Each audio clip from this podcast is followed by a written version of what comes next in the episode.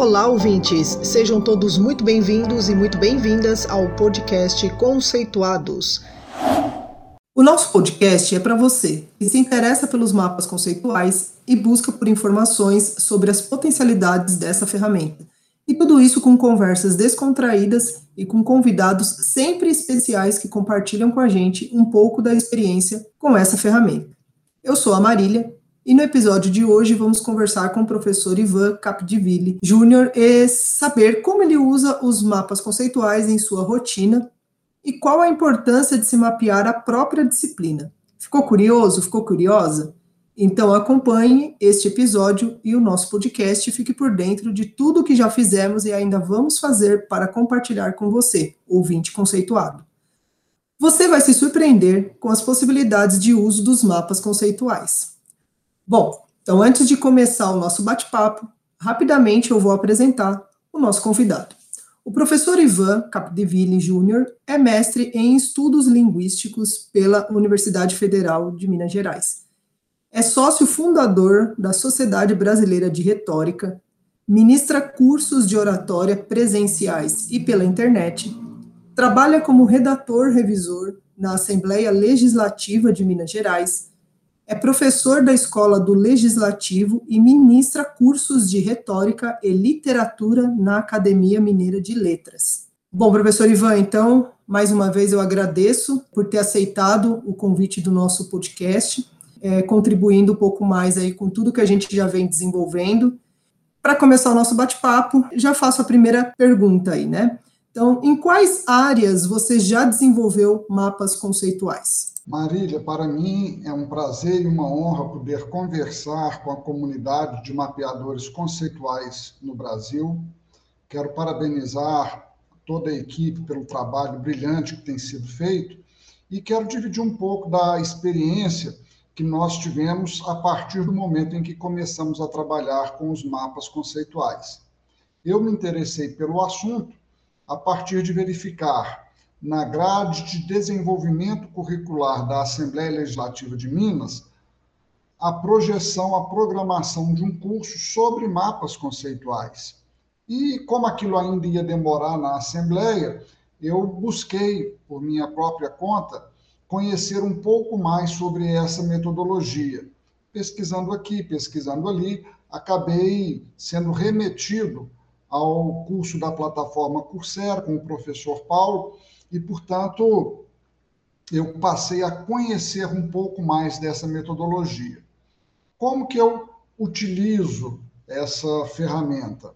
Eu utilizei um momento para mapear a minha área de conhecimento, que é a retórica. Eu dediquei a maior parte dos meus estudos no mestrado a essa área, e a retórica tem uma vastidão enorme de conceitos associados, porque é uma disciplina muito antiga que começou no quarto século antes de Cristo e vem sendo trabalhado por grandes homens, grandes pensadores, grandes filósofos desde esse tempo.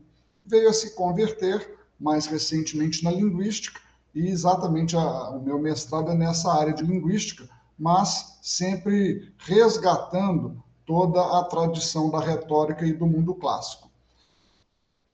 Como hoje eu trabalho na Assembleia Legislativa, eu pensei, logo que conheci um pouco mais aprofundadamente a metodologia, em aplicar para um projeto que estávamos desenvolvendo, que era o estabelecimento de uma rede de escolas do Legislativo. Ou seja, o mapeamento conceitual não serviu para mim somente para mapear uma disciplina, no caso a retórica, mas também para desenvolver um projeto que a gente poderia dizer corporativo, embora a Assembleia seja uma instituição pública, mas dentro dessa questão da administração de recursos humanos.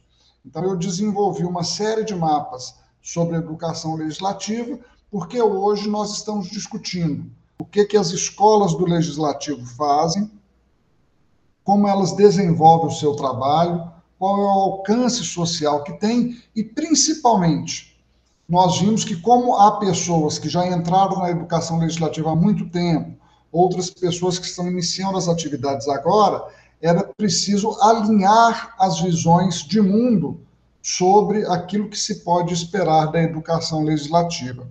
Então, nós vimos que, dentro do campo que já estudávamos retórica e dentro de uma implementação de projetos, o mapeamento se mostrava extremamente útil.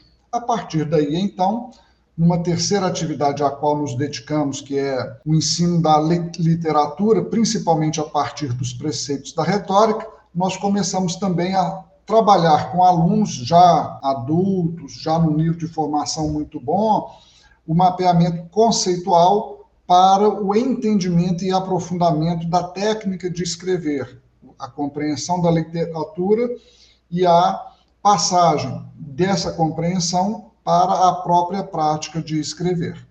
É, mapear a própria disciplina é importante. Qual o benefício disso? Sem sombra de dúvidas.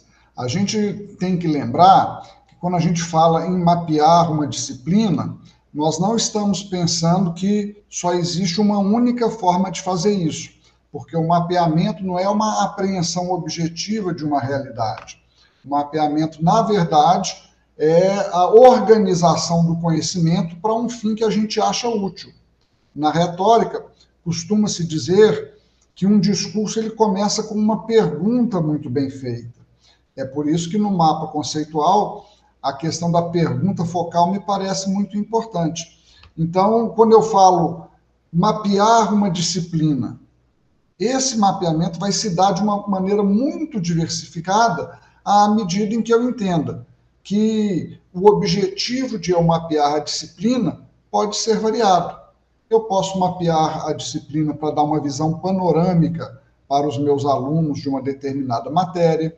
Eu posso mapear a disciplina para verificar quais seriam os pontos cruciais, quais seriam os conceitos fundamentais ou os conceitos portais, para utilizar uma terminologia técnica, a, aos quais eu devo dedicar maior atenção no processo de ensino-aprendizagem. Eu posso mapear uma disciplina para preparar materiais didáticos, para elaborar provas, para fazer, enfim, uma série de atividades diferentes. E eu vou ter maior sucesso nessa atividade de mapeamento da disciplina, não se eu pensar simplesmente que ela pode ser encerrada num único mapa conceitual mas a partir do momento em que eu entenda que uma pergunta bem feita vai me levar a um mapeamento adequado para atingir aqueles objetivos que eu estabeleci na minha disciplina. Bom, então, é, considerando a sua experiência em relação à retórica, você pode detalhar um pouco mais como que foi esse processo de mapeamento dentro da disciplina? Pode compartilhar um pouquinho com a gente? Muitas vezes a gente sofre um pouco para entender as razões e os motivos de determinados procedimentos. Isso aconteceu comigo. Quando eu tomei contato com o mapeamento conceitual, a primeira ideia que me veio à cabeça, nossa, vou anotar tudo que eu sei, vou colocar tudo que eu sei sobre retórica no mapa. E aí as coisas começaram a ficar muito complexas, porque você tinha níveis diferentes de abordagem que não necessariamente precisavam ou deveriam estar no mesmo mapa. Então, eu coloquei lá informações que seriam importantes, por exemplo, no planejamento de curso, mas coloquei também reflexões filosóficas sobre qual que é a relação da linguagem com a realidade, o que, que seria o triângulo semiótico e uma série de conceitos extremamente complexos que mereceriam, por si só, um refinamento e um mapa um pouco mais enxuto, com ligações com outros mapas, formando então os modelos de conhecimento. De tal modo que quando eu terminei aquela minha primeira abordagem do assunto, eu tinha um mapa abrangente, porém pouco prático, para que eu pudesse me comunicar com outras pessoas. Ficou confuso, e aí eu comecei a refazer os mapas, limitando muito bem, de forma muito bem estabelecida, a pergunta focal. Também isso aconteceu no mapa sobre educação legislativa, quando eu procurei não fazer um mapeamento da disciplina como um todo, mas é, anotar de uma palestra o que me parecia mais importante com as reflexões de por onde deveríamos caminhar para a implementação da rede de escolas do legislativo. E aí, mais uma vez, eu percebi que ainda que você tenha um, uma limitação de horizonte, não seja uma disciplina inteira, Mas se você quer pegar mesmo uma palestra e se você não determinar muito bem qual que é o seu objetivo, o mapeamento fica pouco utilizável, fica pouco produtivo. Então, eu acredito que nós devemos sempre pensar em mapas não como um registro enciclopédico de toda uma área do saber, não como um panorama de tudo que está envolvido numa determinada disciplina, mas como algo que nos conduz a alcançar objetivos específicos. Nossa, bem interessante, Ivan. É, mas assim, a gente está tá falando agora, né, mais da questão do mapear a própria disciplina, isso é mais voltado para o professor, né? Mas esses benefícios, eles é, se restringem só ao professor ou isso vai para além da figura do professor? Ótima questão, Marília. Eu acredito que o mapeamento conceitual bem feito, ele vai beneficiar não apenas o professor, mas o aluno, porque a programação de uma atividade didática, pedagógica, planejamento do ensino, ele decorre exatamente de você ter essa visão de uma determinada área bem construída. Então, o mapeamento conceitual ele permite estabelecer relações muito fortes. Ao fazer o mapeamento conceitual, inclusive, um professor vai ter ideias para aulas diferenciadas, para atividades produtivas, para estimular os alunos e incentivar o gosto pela matéria. Então, eu penso que, sem sombra de dúvida, o mapeamento conceitual ajuda aluno, ajuda professor e ajuda o pedagogo, que não está diretamente nessa relação, mas um pedagogo, ainda que ele não seja especialista numa área do conhecimento, se o professor lhe mostra o que ele fez de mapeamento de uma matéria, vai entender muito melhor quais seriam possibilidades de aplicação da didática àquela disciplina. Então, todo o universo da educação se beneficia com o mapeamento conceitual bem feito. Ah, sim, eu acho que isso se aplica praticamente a tudo, né? Para quem usa mapa conceitual, né?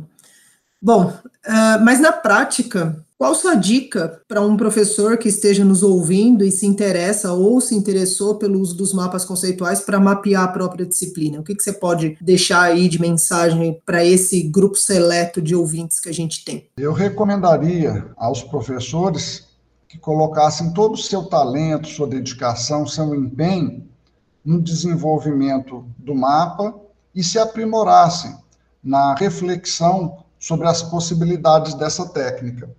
Eu acredito que cada um consegue, dentro da sua prática, com pouca instrução, mesmo assim já de início, logo que faz contato com o mapeamento conceitual, enxergar possibilidades que normalmente seriam muito difíceis de se aquilatar sem o uso da metodologia.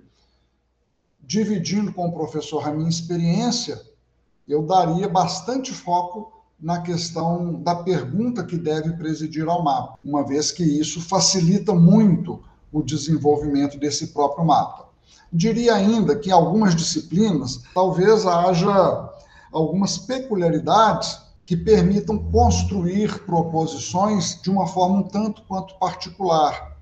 Eu diria que é necessário sempre e útil dividir esse mapa construído com outras pessoas porque o enriquecimento que dá a gente falar para alguém como que a gente compreende uma matéria, ouvir dúvidas, perguntas, desafios às proposições que foram feitas, amplia e muito a precisão e o nosso próprio entendimento. Nós crescemos como seres humanos em comunhão e aproveitar o aspecto colaborativo que o mapa, o mapeamento conceitual nos concede é aproveitar ao máximo essa tecnologia. Ah, legal, muito bom. Bom, o papo tá bom, né? Mas precisamos encaminhar já para o final. Hoje conhecemos mais uma forma de se utilizar os mapas conceituais e numa área do conhecimento bem específica. Aproveito então para agradecer mais uma vez a presença do professor Ivan, por ter disponibilizado um pouco do seu tempo para compartilhar com a gente o seu conhecimento e como que você utiliza mapas conceituais na sua rotina profissional.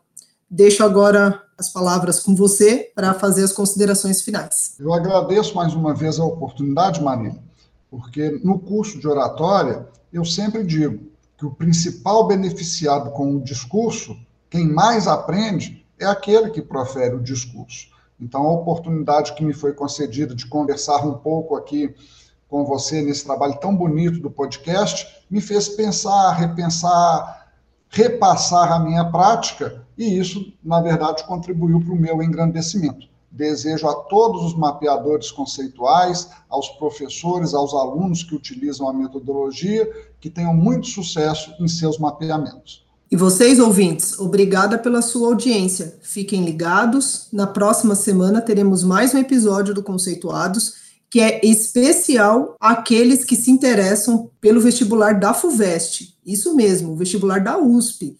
Não perca! Além do podcast, você pode encontrar informações sobre o nosso grupo de pesquisa e o conhecimento produzido nas nossas outras redes sociais, como o nosso canal do YouTube, Mapas Conceituais, e o nosso perfil no Instagram, Conceituais Mapas. Esperamos vocês por lá!